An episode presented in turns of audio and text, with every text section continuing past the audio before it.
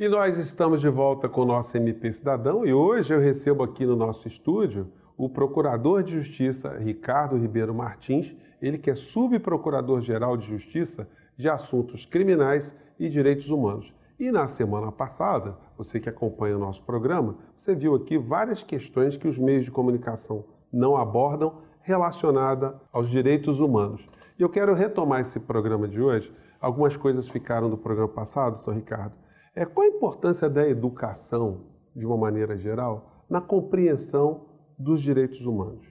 Educação é fundamental para tudo. Né? Educação nos dá conhecimento. O conhecimento acaba com preconceito, o conhecimento acaba com a informação enviesada.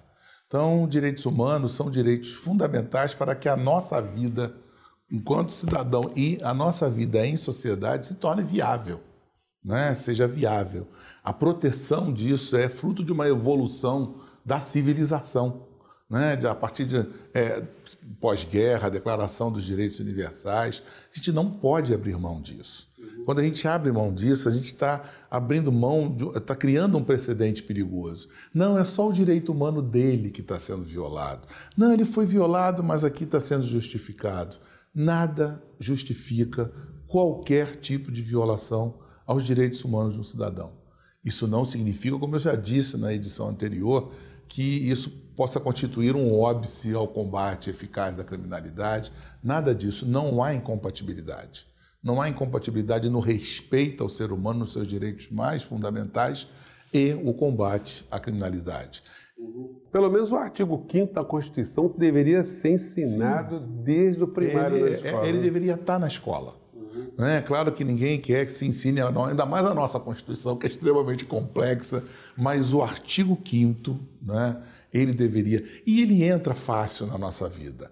É, é, tem um professor de direito penal, que um penalista famoso, que ele diz assim: a gente sabe o que é certo e errado por egoísmo. E eu, quando ouvi essa frase, eu não entendi muito bem, mas é, ele, continuando, ele explica: qualquer garoto criado na rua, nessa nossa tragédia social, ele sabe o que é errado. Errado é tudo aquilo que ele não quer que façam com ele. Então, é, é, é, você tem, a partir dessa noção, você começa a construir uma realidade de direitos humanos desde, essa, desde a escola. Isso aí que você falou é fundamental. Agora, como é que o Ministério Público lida com outros órgãos, outras instituições na área dos direitos humanos? No âmbito da Subprocuradoria-Geral de Assuntos Criminais e Direitos Humanos, nós temos uma assessoria de direitos humanos e são duas colegas, duas guerreiras que fazem um trabalho de formiguinha e que elas visam exatamente é, abrir a porta da instituição para a sociedade civil, para o contato com essa sociedade civil. Isso é muito importante. Claro que nós temos ouvidoria, nós temos outros órgãos, nós temos cada promotor em sua promotoria aberto à sociedade mas essa, essa assessoria especial, ela faz esse contato com os direitos, com, com a sociedade civil organizada, né? ela faz esse contato, ela leva essas demandas ao promotor de justiça. Por exemplo, doutor Ricardo, uma, uma a, demanda. A, a, cada vez que você tem, por exemplo, uma, uma operação policial e que, que, que faz vítimas fora da, da, da do, do, do, contexto do combate à criminalidade, né? e a gente sabe disso, quer dizer, é, é, associação de mães, associação de bairros, nos procuram, né? e a nossa assessoria de direitos humanos dá toda a assistência, vai fazer o acompanhamento desses, desses, desses inquéritos, desses processos, vai apoiar o promotor de justiça natural, né? que é quem vai ter a atribuição do caso. Em suma, é, é, é cotidiano, é uma luta dessas meninas, são duas colegas, chamo de meninas porque são novas, e elas são duas guerreiras nesse contexto. É, muitas dessas ações elas acabam indo para Brasília também, né? O Ministério Público tem como acompanhar essas ações quando chega é, até o, é, o Ministério Público tem uma assessoria de recursos constitucionais. O, nenhum órgão hoje estadual né, pode ignorar a importância do STJ e do STF no contexto jurídico nacional. Né? E aí nós, nós temos uma, super, uma subprocuradoria de relações institucionais com que tem uma sede em Brasília, essa sede nos dá todo o apoio. E a nossa assessoria de recursos constitucionais, ela é integrada hoje por oito colegas, chefiada pelo Dr. Orlando Carlos. É uma assessoria altamente especializada, recurso constitucional, recurso especial, extraordinário, habeas corpus, é, é, é, é uma matéria muito específica, muito especializada e para nós muito importante, porque é nela que a gente vai criar as teses institucionais que vai orientar os colegas. Essa assessoria, ela presta assessoria a todos os colegas que querem recorrer.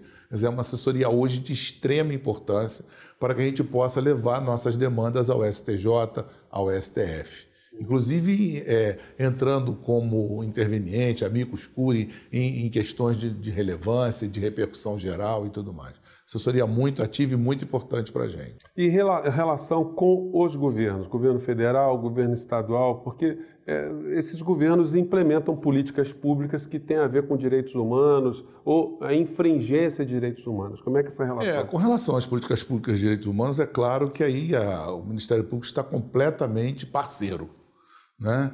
E quando há ó, enfrentamento, violação e tudo mais, aí o Ministério Público deixa de ser parceiro, ele passa a ser o óbice, ele passa a ser o fiscal, ele passa a ser aquele, o cara chato, né? Uhum. que está ali na ponta dizendo: olha, não é bem assim. Uhum. Nós estamos aqui, não é assim, não é dessa forma, e nós vamos sempre atuar, e aí com a independência que a Constituição nos dá exatamente para que nós possamos fazer isso. Então, Ricardo, a gente vai fazer agora um pequeno intervalo. O programa está muito interessante. Eu estou muito feliz de estar podendo fazer esse programa hoje com esse tema com o senhor aqui. A gente volta já já com o nosso MP Cidadão. Não sai daí. E nós estamos de volta com o nosso MP Cidadão. Hoje nós estamos falando sobre direitos humanos e como o Ministério Público, não só do Rio de Janeiro, mas como o Ministério Público enquanto instituição atua nessa área.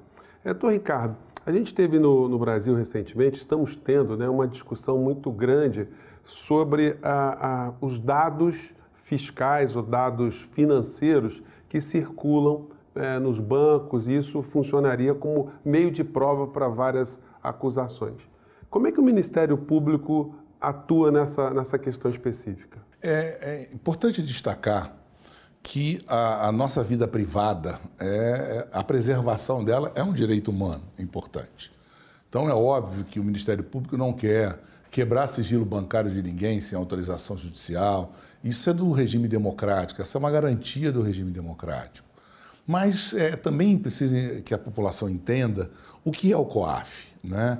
E, e claro que respeitando a decisão do ministro e entendendo ela como uma cautelar para que depois o sistema possa decidir de vez essa questão, mas o COAF é um instrumento de extrema importância no combate à lavagem de dinheiro no plano internacional. O, o COAF é, é, é, o sinal de que o Brasil está inserido num contexto internacional contra a criminalidade organizada. E é por isso que é importante que ele não seja enfraquecido. É, o Ministério Público defende que não há ali, naquelas informações, uma quebra de sigilo. O COAF é um órgão que coleta informações, informações consideradas suspeitas e que a lei determina a, aqueles que lidam com dinheiro, instituições financeiras, corretoras de câmbio, em suma, até joalherias imobiliárias, essas pessoas têm obrigação de, de enviar ao COAF informações suspeitas, atividades que possam é, ser consideradas criminosas, que possam ter, ter ali indícios de crime. E o COAF faz apenas isso. E ele encaminha essa informação a, a, ao Ministério Público. Não há ali nenhuma. Eu não, não, eu não sei da, da sua movimentação diária, que você depositou para cá e mandou um dinheiro para lá. Isso é da sua vida privada. O que eu posso saber é que aquele cidadão ele tem que ter uma renda X que nunca movimentou aquilo, de repente tem um movimento de 5 milhões na conta dele.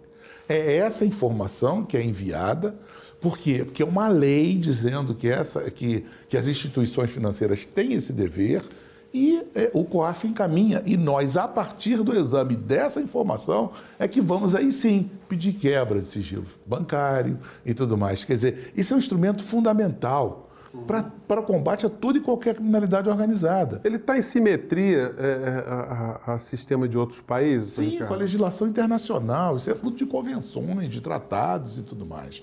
É, é muito importante porque é, é, é, ele está muito mais inserido na vida da gente do que a gente imagina. É o combate à milícia, que é uma tragédia que hoje no Rio de Janeiro né, coloca as instituições em xeque.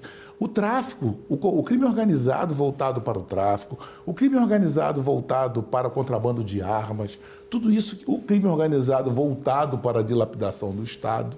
Então, o COAF é um instrumento muito importante e a gente espera efetivamente que o Supremo entenda isso, né? E com isso, até por isso que nós pedimos até a, a a nossa participação como interveniente para apresentar nossas razões aqui. Embora seja uma causa de cunho nacional, ela envolveu um caso do Rio de Janeiro, do Ministério Público do Rio de Janeiro, e o Ministério Público do Rio de Janeiro faz questão de, de colocar o seu arrazoado. Claro, com todo respeito à decisão, é do jogo democrático, a gente tem que acatar, a gente entende a posição do ministro, mas é, é fundamental que o COAF seja preservado como um importantíssimo instrumento de investigação. E a interferência do Ministério Público numa questão dessa não significa que o cidadão vai sofrer alguma lesão, né? não, pois é, isso que é importante. O Ministério Público não quer em nenhum momento é, é, é, a ter acesso à vida privada desse indivíduo, a questões da sua privacidade, sem uma ordem judicial. Para nós, isso é do contexto democrático.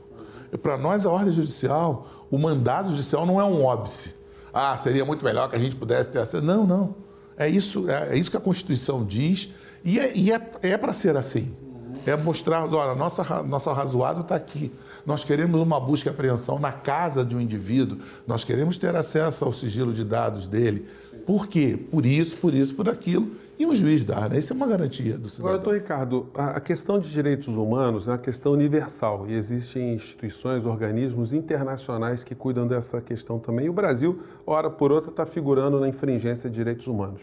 O Ministério Público está antenado com essa questão também? Tá, tem relações com essas instituições? Sim, particularmente a nossa assessoria de direitos humanos, ela mantém uma relação constante com o sistema interamericano de direitos humanos e nós temos uma participação constante em reuniões, nos encontros, nas audiências. Eu mesmo já fui em audiência da Corte Interamericana de Direitos Humanos, é defender o Estado brasileiro, esclarecer a posição do Ministério Público muitas vezes.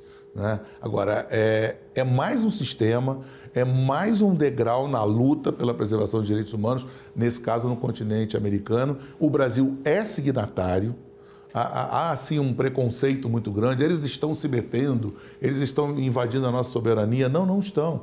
O Brasil soberanamente decidiu o quê? participar, reconhecer as decisões da Corte e se integrar num sistema é, continental, vamos dizer assim, de proteção de direitos humanos. Isso é extremamente positivo. Algumas pessoas dizem assim que seria uma, uma um elastecimento benéfico né, da nossa jurisdição, né? ou seja, a gente amplia a nossa capacidade de, de atuar nessas questões. E até reconhecendo o, o próprio erro do Estado. Então, não, não tem nada demais. Em, por exemplo, no caso da sentença da favela Nova Brasília.